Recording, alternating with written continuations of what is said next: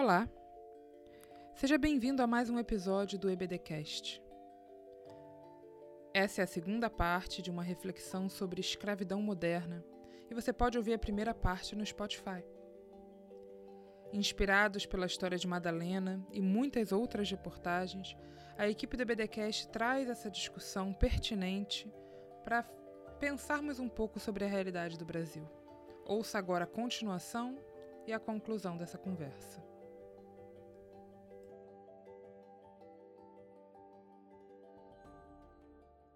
Helena, eu vejo que nosso papel como cidadão e também como igreja é de denunciar.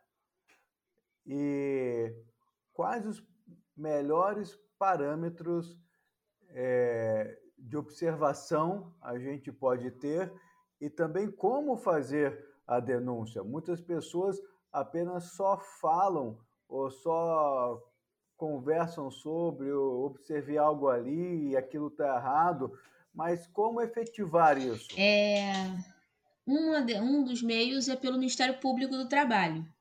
É, o Ministério Público do Trabalho ele tem a obrigação de, de fazer uma investigação sobre a denúncia e ela pode ser feita de forma anônima. Então, é, é você pode procurar um, um, no site do Ministério Público do Trabalho, depois eu deixo o link aonde tem uma, uma sede mais próxima e você pode fazer uma denúncia ali. É, a outra forma também é pelo, pela Secretaria de Trabalho, pela Superintendência do Trabalho né, que é vinculado ao Ministério da Economia. E que normalmente a gente chama ainda hoje, ainda, apesar de distinto, de Ministério do Trabalho. Lá, os auditores fiscais eles também têm a obrigação de fazer, apurar a denúncia e também pode ser feita de forma anônima. É, eu dei ênfase na questão do anonimato porque o anonimato é, é garantido, não se pergunta o seu nome. Né? Quando você vai lá presencialmente, você é, fornece algumas informações, é, nome da empresa, é, o que seria, quais são as condições, e da partir dali ele vai apurar. É, lógico, se você tiver outras informações para facilitar, facilitar ainda mais o trabalho deles, ainda é melhor, sei lá, o CNPJ. É uma situação mais complicada, mas enfim, é, eles fazem todo esse, esse auxílio junto com você. É, o Disque 100, que, que também tem o propósito de apurar denúncias que contra os direitos humanos, ele também pode ser uma ferramenta. O Disque 100, é, quando se, na parte da questão do trabalho escravo, relaciona-se com os auditores fiscais do trabalho que fazem essa, essa, esse trabalho de investigação. Então, assim, você pode procurar uma dessas formas. E como é um crime, você pode também procurar a polícia. Né? Ah, mas a, a Polícia Federal é a melhor seria a melhor solução, porque o trabalho escravo é um filme, é um filme, um crime investigado pela Polícia Federal. Mas você pode ir uma delegacia, enfim, ela pode te, a qualquer delegacia ela vai te auxiliar é, nessa questão de como proceder. Então você tem é, essa, essas, essas redes para fazer a denúncia, todas elas é garantido o anonimato. É, não, Helena, minha, minha pergunta, né, é, é, se sobre nesse processo de escravidão moderna, né, também existe a figura do, do atravessador, né, ou, ou seja, de alguém é, que está nesse, nesse meio termo entre o, o escravagista final, né, e a fonte dessa é, e, são, e, os locais onde essas pessoas moram, principalmente nesses casos né, de, de fazendas né, e, e, de fábricas, assim, né? Então, no, no caso, por exemplo, da escravidão na África, né, tinha o, o tráfico negreiro, né, que ele era muito lucrativo, né, e justamente por ser muito lucrativo, né, a escravidão é, se perpetuou por muito tempo, né, porque ele era um, um, um link, né, dessa é, é, meio que como uma cadeia produtiva né, é, desse trabalho escravo, né, que era muito lucrativo justamente isso né, inflou né, o, a opção de mão de obra escrava né, é, nos, nos, locais colonizados. Né? Então eu queria saber se, se no caso da escravidão moderna também existe esse, esse caso de dos locais, é, dos atravessadores, né? De, de gente que está oferecendo para as fazendas, para as fábricas, essas pessoas, né? Se, se tem esse, esse tipo de, de intermediário. É, sim, é, existe essa figura intermediária, né? E ela é típica da, daquela modalidade de servidão por dívida. Né? Nós, o, a, uma forma de, de, de, denominar esses tipos de pessoas a gente chama de gatos, né? os recrutadores, os gatos. Então, que os gatos é, vão a essas cidades mais vulneráveis, vulneráveis é, economicamente falando, às vezes de porta em porta, às vezes por intermédio de igrejas, é, políticos locais. Não que essas pessoas corroborem esse tipo de, de conduta, não, mas é porque elas realmente acreditam, numa, acreditam nesse, nessa promessa de, de mudança de vida que essas pessoas fazem, né?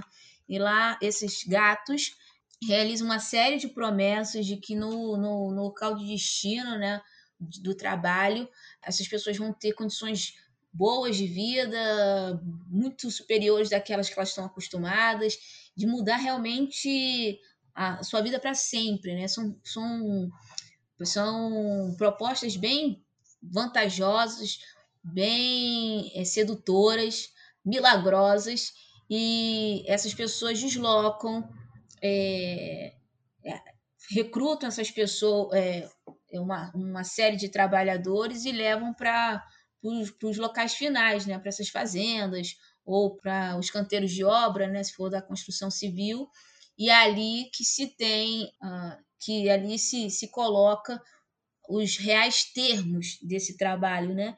Um, que não são milagrosos, porque existe uma dívida a ser paga, e que dois, é, essa, essa, esse trabalho tem que ser pago, caso contrário, existe algum um, uma, quando o trabalhador chega nesses locais, né, no destino, eles, eles são, são lá esclarecidos os termos, os, os reais termos da, da, do, da proposta de trabalho, e ali se expõe como será o pagamento da, da, da, da tal dívida, né, que a gente pode também chamar é, é, esses gastos básicos, gastos básicos de sobrevivência, é, como truck system também, tá? É um outro nome que se dá a, a essa dívida que é gerada, né?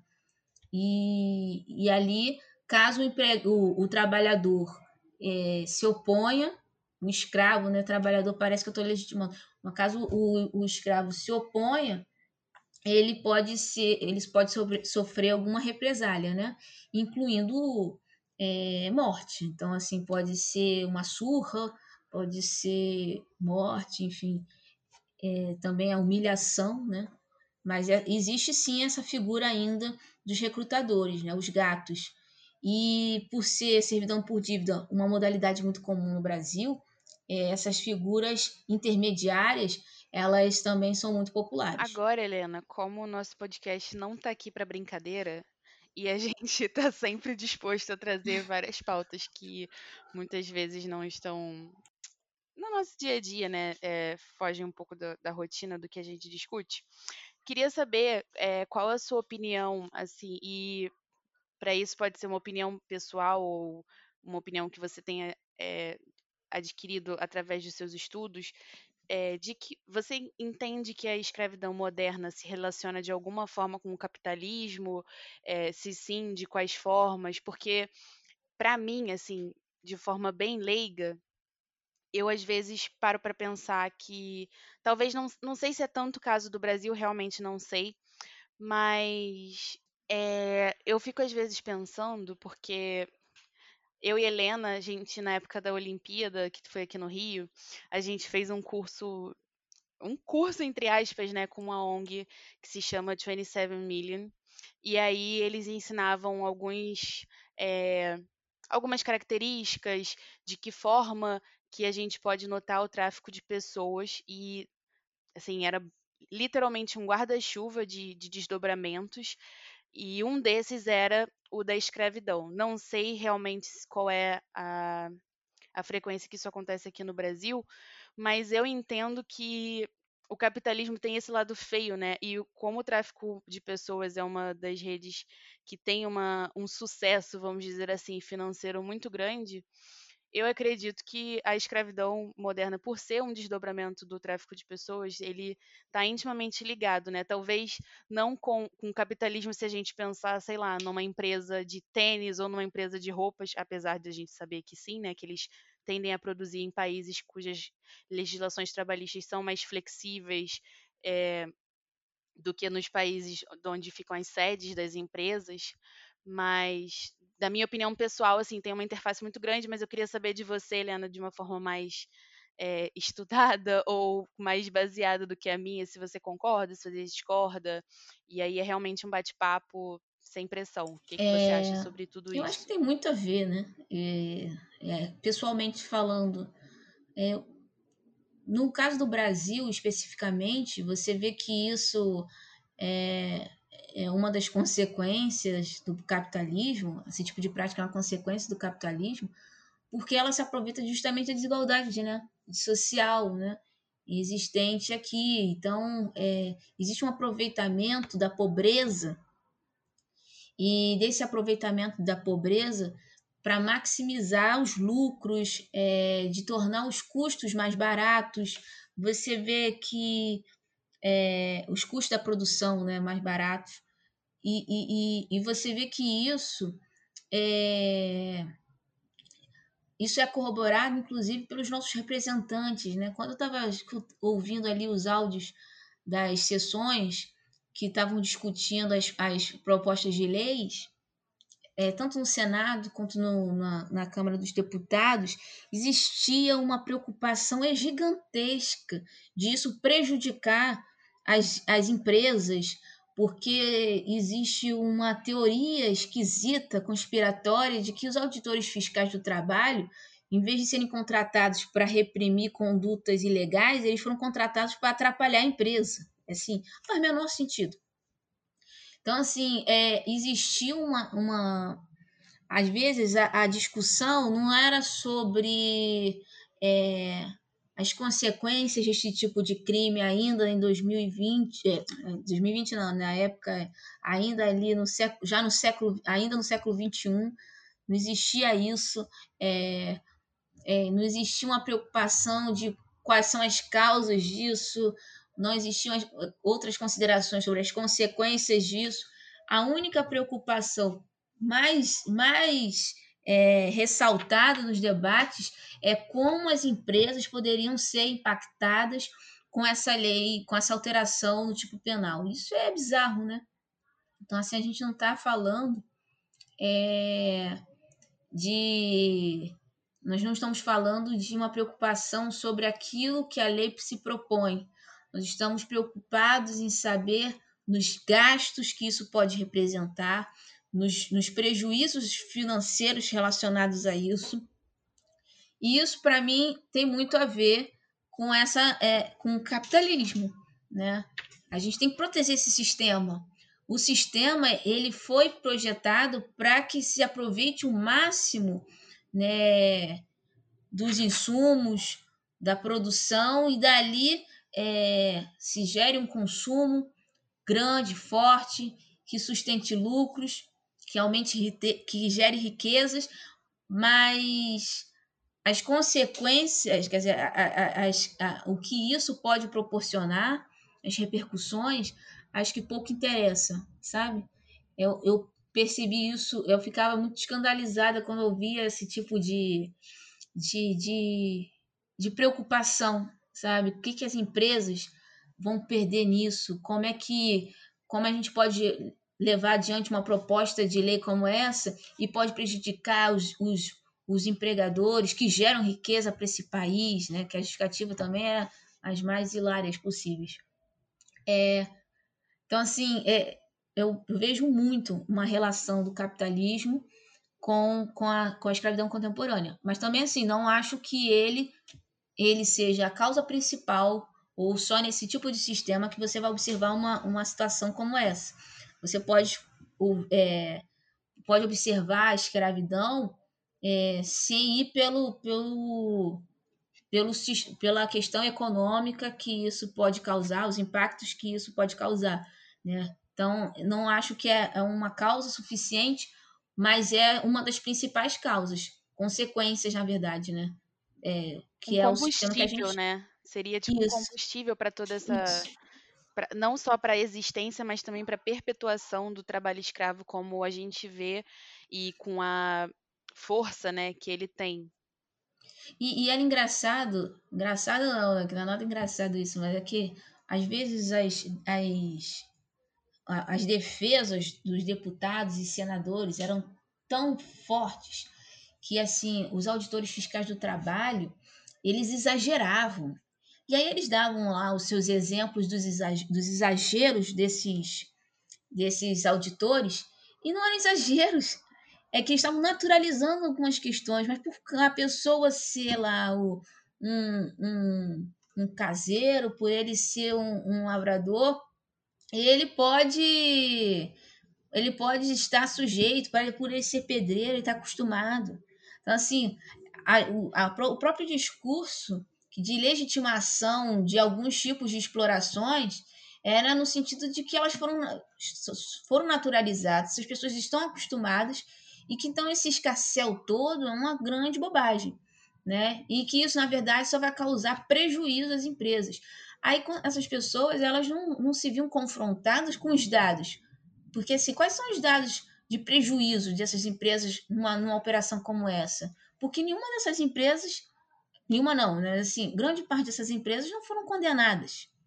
Entendeu? Assim, é, é, é engraçado quais são, quais são os, as principais é, bandeiras dessas pessoas, né? E realmente tem grande causa o sistema que a gente, que a gente convive, né? Bom, é, para quem não sabe, eu sou estudante de direito, né? Então, assim, para mim, pessoalmente, quando eu leio o texto constitucional, né, na parte das garantias constitucionais, eu acho muito bonito, né, todo, todos os princípios que a Constituição tem. Um dos que eu acho mais interessantes é que fica claro, né, que dentro da nossa lei principal, que é a Constituição, fica claro que é um dos princípios da, da, do país, né, do, do Brasil, é a existência da dignidade, da, é a noção da dignidade da pessoa humana. Que, e eu acho isso muito legal porque, para mim, isso diz tanta coisa e representa muito também não só a vivência que a gente tenta buscar, né, como, como cristãos no mundo, mas eu vejo também muito de Jesus, assim, não no texto constitucional em si, mas no que isso reflete, né? E é muito triste para mim notar que, que num país que possui é, diversas garantias, que possui um, um foco no, nos direitos humanos e nas condições básicas de dignidade que um ser humano tem que ter para ter uma vida minimamente saudável, né, assim, resguardada pela lei, a gente ainda tem histórias como essa, né, como essas todas que a gente discutiu aqui e tantas outras que a gente não tem nem ideia.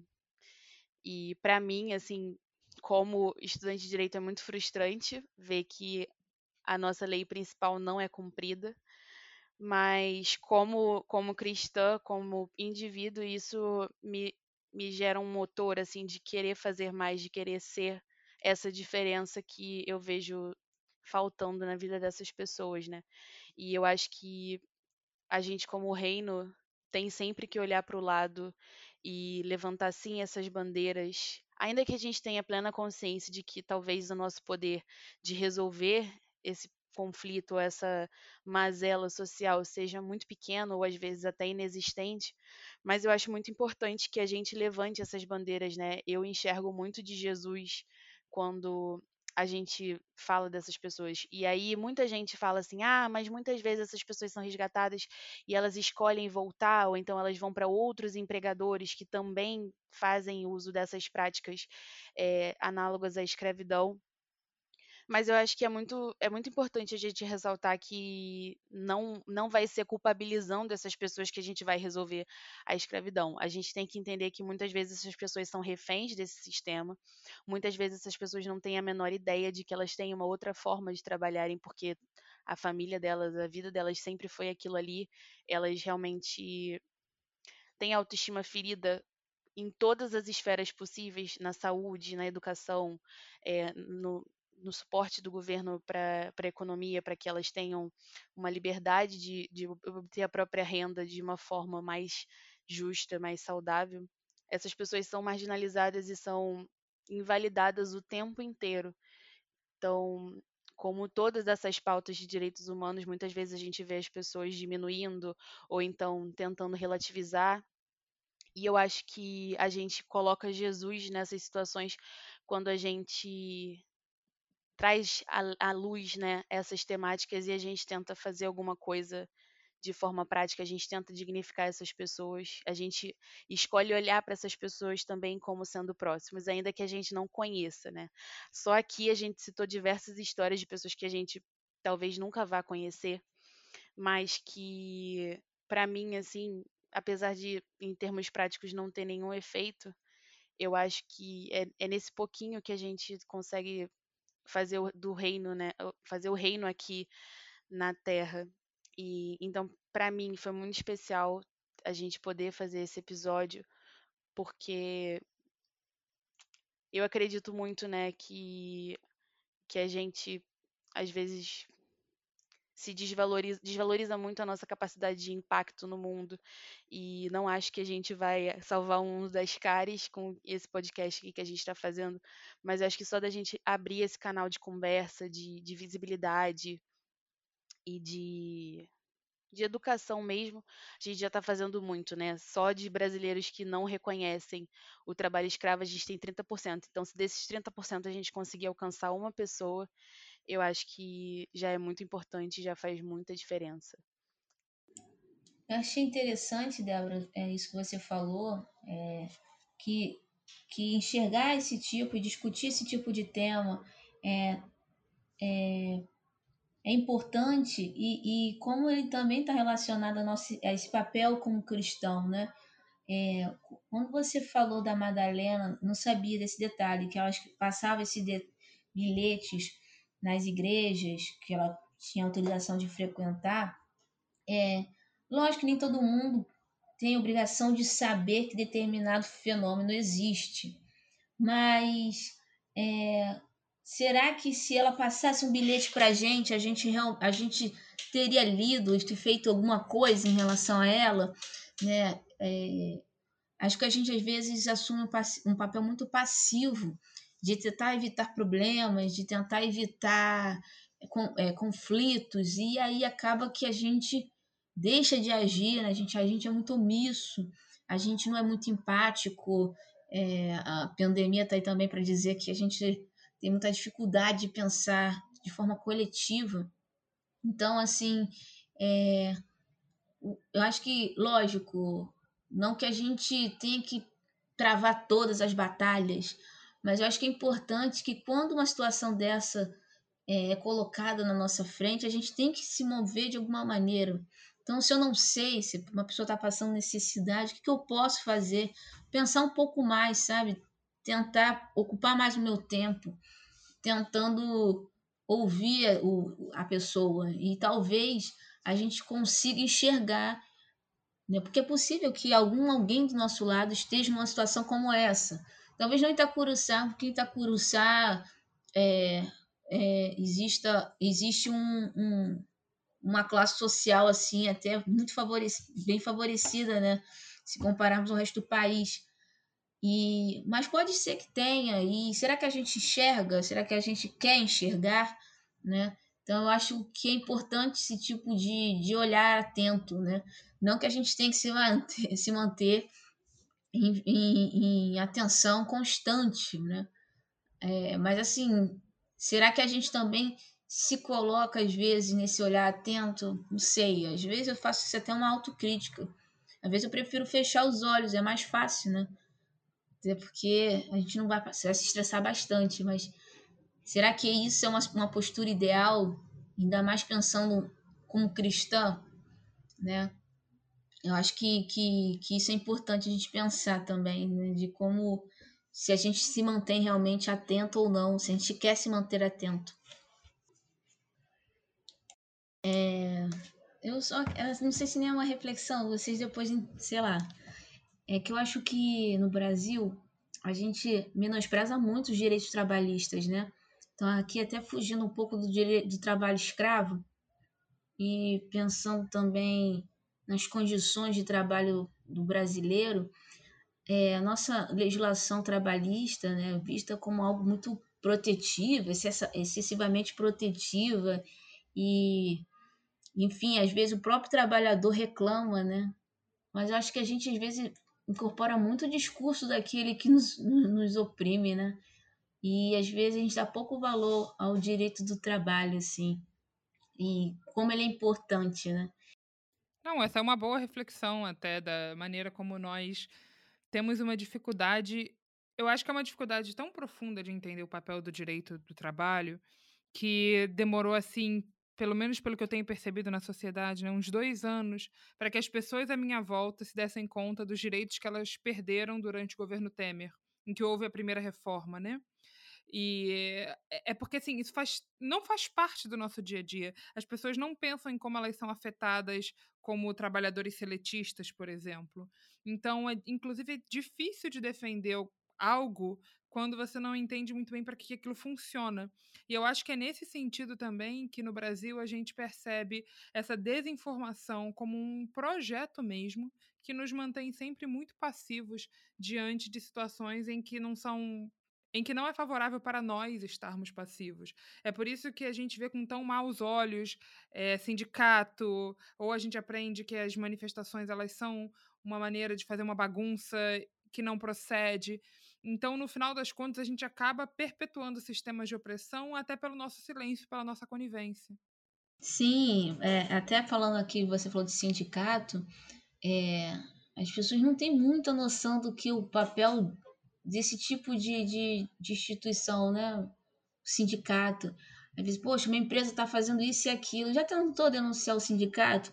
Acho que ninguém nunca pensou em denunciar o sindicato, porque não tem noção do papel que, esse, que, que, que isso pode é, ser para mim como uma, uma, uma, um objeto de defesa, né? Frente a algum, algumas repressões que a gente sofre no nosso dia a dia. E, e a gente também tem muita dificuldade de entender que existe o Ministério Público do Trabalho, que existe a Secretaria de Trabalho, né? Que também pode é, ajudar a um, uma, a um, um, a uma um modelo de empreendedorismo que não, que não sirva apenas para para explorar, ela também tem um papel social muito forte, que às vezes a gente negligencia, né? Todas as relações do direito, todas não, mas a grande maioria, existe essa preocupação do valor social, né? da função social, né? Os contratos têm isso, todos eles têm um papel uma função social. Não existe um, um contrato pelo contrato, assim, todas as regras estão livres. Não, por mais que os dois concordem, existe uma função social. E no trabalho, no direito de trabalho, existe isso ainda é, mais aflorado, né? A Débora tinha falado que um, é, um dos fundamentos da nossa república é a dignidade da pessoa humana, e um outro é é, é, são os valores sociais do trabalho, é um fundamento da República.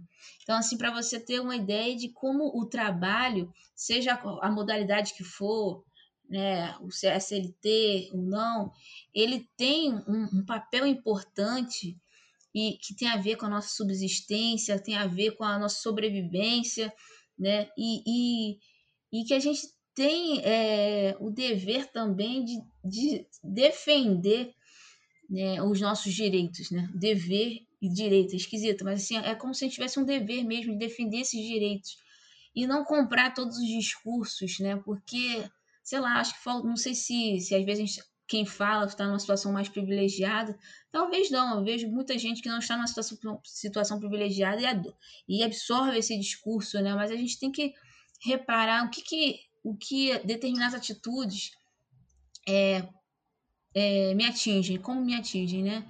E, e se isso é justo ou não.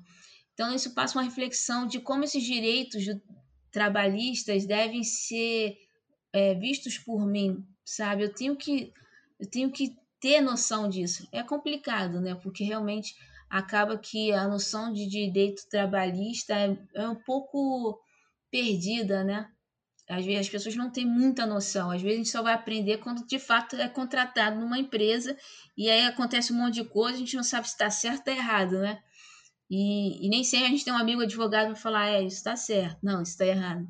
Então, assim, é, acho que a gente tem que refletir um pouco, né? Será que a gente também não está absorvendo alguns discursos e esquecendo de nós mesmos, né? Enfim. Mas, é, para além disso, eu concordo com a Débora na importância desse tema, do trabalho escravo contemporâneo, que, de, que não tem que ser um, um, um assunto assim, de bolhas, né? ele tem que ser um assunto amplamente divulgado. E pelo podcast ser uma ferramenta, acho que fácil, né? porque ser, por ser gratuita, eu acho muito legal essa iniciativa aqui. Então, até queria agradecer a presença de falar né? É... Obrigada, Helena, é, em nome do podcast, assim, por, por aceitar o nosso convite, também por dividir seu conhecimento. É, eu concordo também muito com o que você falou agora, e eu acho que é realmente tudo isso, né? Assim, eu, eu, vejo uma interface também com o capitalismo quando a gente vê as pessoas, né, desse plano assim macro que começa não só com a invalidação da existência de um Ministério do Trabalho, né, que foi recentemente englobado por um outro ministério, hoje em dia é o Ministério da Economia. E também, assim, eu fico muito, muito triste quando eu vejo a desvalorização que algumas pessoas fazem do direito de trabalho, quando elas falam assim: ah, mas é por causa de, de, todas essas leis, de todas essas proteções que tem tanto desemprego, porque se não fosse isso, a gente poderia pagar menos imposto, a gente estaria com não sei quantos mais empregados e blá blá blá. É, a gente vê muito esse discurso em, em empreendedores, microempreendedores, médio empreendedores, mas a gente também vê grandes empresários falando isso. E eu sempre acho muito confuso, assim, porque eu, eu, eu fico querendo pensar, né, o que, o que que essas pessoas querem exatamente? Assim, elas querem que não exista nenhum tipo de barreira e que elas, para que elas não tenham o menor pudor de explorar essas pessoas até o último fio de cabelo, conseguirem um lucro surreal e um custo baixíssimo, porque assim, eu até entendo algumas críticas que algumas pessoas fazem, algumas, é, algumas formas né, de, de se promover essas garantias, mas eu eu acho assim, cara, é muito fácil quando a gente pensa no trabalhador, que é o cara corporativo, que tem é, acesso à educação, tem acesso à justiça, né? Porque a realidade é que muita gente não tem acesso à justiça. A justiça é para todos na teoria, na prática ela não é. Tem muita gente que não consegue acessar a justiça. Então, quando eu ouço esse discurso, eu só consigo pensar que essas pessoas elas reforçam as práticas de trabalho análogo à escravidão ou de trabalho escravo mesmo, porque assim, as garantias que elas discordam e que elas querem às vezes retirar são dos trabalhadores que já são marginalizados o suficiente. E aí, que mais a gente vai tirar dessas pessoas? Porque elas já têm uma mão de obra ruim, é, mal remunerada, né? Elas já não têm muitos benefícios, elas já não têm muitos garantias, às vezes o ambiente de trabalho não é nem um pouco saudável, elas sofrem diversos tipos de abuso, é, de assédio também, psicológico, moral, enfim. E quando eu ouço esse tipo de discurso me assusta muito, né? E eu acho que esse também é um, um papel nosso, assim, de desmistificar que direito do trabalho é só para você ver o cara que é encostado, ou o cara que é um 71 e que quer processar a empresa para ganhar um dinheiro, que o direito do trabalho só serve para beneficiar malandro, e não é isso, assim. É óbvio que, como tudo na vida, tem sempre alguém que está mal intencionado, mas acho que a gente não pode des descaracterizar a importância ou diminuir os efeitos que o direito do trabalho tem por causa de práticas erradas, porque a verdade é que o direito do trabalho também se concretiza com essas coisas, né, com combate a essas práticas que, que são abusivas e que são extremamente corriqueiras, infelizmente. É, eu achei muito importante isso, né, que, que a Débora falou, né, sobre a nossa relação né, enquanto cristãos, né, é, dentro dessa questão sobre a escravidão, a escravidão moderna, né, é, porque isso está diretamente relacionado né, a aquilo que a gente propõe como evangelho, né, e até antes, né, se a gente pega o, o primeiro testamento, né, desde Êxodo, né, que é basicamente né, a, a saga desse, desse povo né, que está buscando né, se livrar né, da opressão, se livrar das correntes né, desse trabalho escravo no Egito né? É, e, de, e de como é, todo todo esse, esse relacionamento com Deus é baseado nesse, nesse evento, né? nessa libertação. Né? O, o, Moisés que é, que é chamado por Deus para liderar o povo, para ser livre da, da, desse império do Egito, né? ou seja, para sair né, dessa escravidão. E era uma escravidão onde você pode argumentar, ah, mas os, os judeus eles não eram simples, os hebreus, né? É, eles não eram simplesmente é, comprados e vendidos, eles estavam ali vivendo é, no Egito, né? Eles tinham suas próprias casas, eles tinham sua própria comida, eles tinham suas próprias posses, eles não eram escravos. Se a gente pegar sobre, no, nessa perspectiva moderna, né, que tenta é, defender a, escravi, é, a o, os processos né, de análogos à escravidão, né? não, mas a gente, eles estavam sofrendo essa escravidão, né? E, e tanto a narrativa do Êxodo como os textos mais antigos, né, como o, o Pacto da Aliança, né, são textos, né, que que mostram né, como né, esse processo de libertação foi marcante é, para o povo, né? Como é, esse processo está né, tá, tá diretamente ligado ao, ao, relacionamento deles com Deus, né? E estabelecer logo de cara, né, no Pacto da Aliança, né, regras específicas em relação é, à escravidão, para que não fossem, né, da mesma forma como era a escravidão do Egito, né? É, foi muito importante para aquele povo, né? Então se a gente vai para o Novo Testamento, né, para um, uma situação onde, né, na Palestina, né, esse povo ele se vê né, dominado por o Império Romano, né, onde eles são virtualmente escravos também, né, e mesmo que eles tenham posses, mesmo que eles morem nas suas próprias casas, tenham suas próprias cidades, tenham o próprio Sinédrio, eles podem ser a qualquer momento né, convocados pelo, por qualquer autoridade romana para fazer qualquer coisa, né? ou seja, eles são virtualmente escravos do Império Romano, né? É, e eles também é, a gente percebe no texto bíblico como isso gera uma tensão, né? E como é, tem depois, como, como Paulo vai, vai ter que lidar com, com comunidades cristãs, né? Em que pessoas servos, né? Ou seja, as pessoas das últimas camadas é, da sociedade, né, lidando com, é, com a convivência né, com, com pessoas que são senhores né, né dentro dessa sociedade.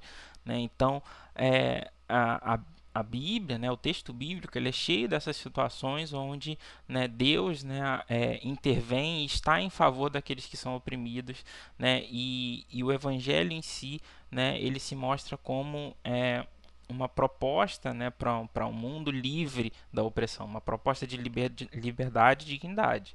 Né? Então, assim, a gente não consegue é, de nenhuma forma possível, né, não importa qual seja o, a desculpa, né, a justificativa pela, é, pelo texto bíblico, a gente não consegue né, é, conjugar né, a, a, qualquer forma de escravidão, né, qualquer forma de, de opressão e domínio de, de uma pessoa sobre outra, né, com a, a proposta de reino, com a proposta do evangelho. Né? A gente precisa entender que o, o evangelho está propondo liberdade, o evangelho está propondo dignidade, está propondo uma vida abundante. Né? E, e isso não, não tem é, é, como ser trocado né, por essas migalhas de, é, desse salário, desse é, dessa habitação que muito que é justamente né costuma ser é, o, a remuneração muito baixa né a gente nem consegue definir direito como remuneração que existe nessas situações de escravidão análoga né de, de analogia de situações análogas à escravidão né? então a gente é, não consegue né é, de uma forma possível né é, perceber essa exploração né criminosa do trabalho né com uma, é, uma vivência né, e, em essência né, daquilo que está sendo proposto com, pelo, pelo reino de Deus. Né? Tanto se a gente pegar exemplos desse povo sendo liberto do Egito, quanto se a gente pegar exemplos né, do, da igreja né, tentando resistir né, à, à opressão romana. Né? A gente tem que entender que a gente não pode é, viver o evangelho e ao mesmo tempo reproduzir essas relações de escravidão, essas relações de opressão. É engraçado, né? Hoje eu li um, uma citação do John MacArthur que coloca que política e reino de Deus não tem absolutamente nada a ver porque o reino de Deus não é desse mundo. E eu não poderia discordar mais de uma citação quanto eu discordo dessa, porque ao contrário, eu acho que o reino de Deus e as condições do mundo, as condições em que as pessoas vivem, tem tudo a ver, na, na, na verdade. E para encerrar a nossa reflexão, eu trouxe um versículo, porque crente gosta de versículo. E quando, quando os discípulos de Jesus perguntam a ele como eles devem orar, Jesus lhes oferece um modelo de oração que é tido por vários autores, como o Antônio Pagola, o Rubem Alves, o Leonardo Boff, como sendo um resumo do projeto de reino de Jesus. E esse projeto de reino começa chamando Deus de Pai, um Pai que é nosso, que não é só meu, não é só do outro, mas é um Pai comum. Pai nosso que estás nos céus, santificado seja o teu nome, venha o teu reino, seja feita a tua vontade, assim na terra como no céu. Dá-nos hoje o nosso pão de cada dia, perdoa as nossas dívidas, assim como perdoamos aos nossos devedores, e não nos, deixei e não nos deixeis cair em tentação, mas livra-nos do mal.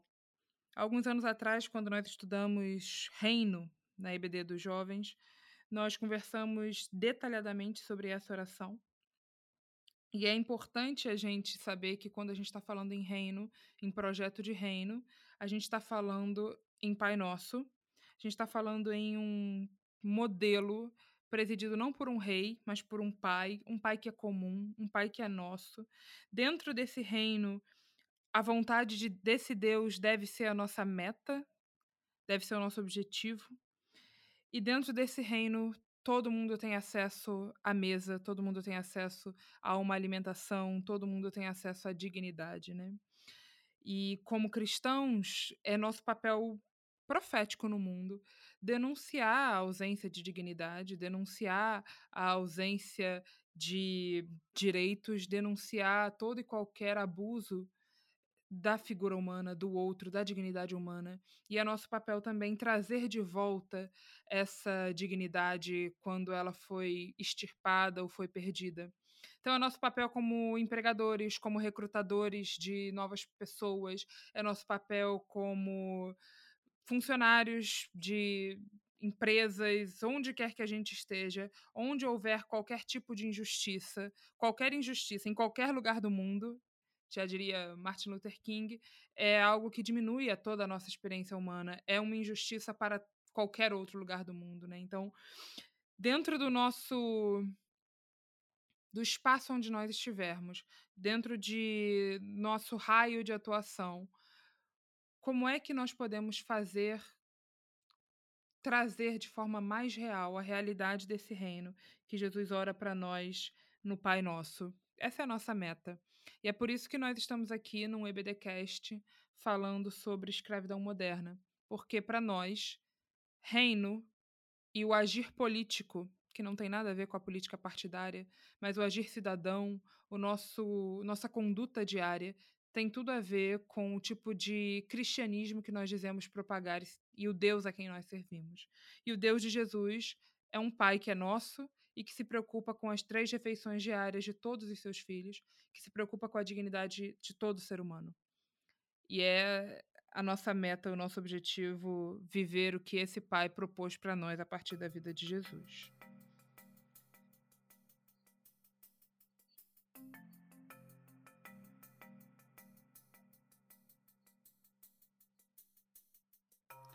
Bom, meu nome é Agnes Alencar. Meu nome é Vitor.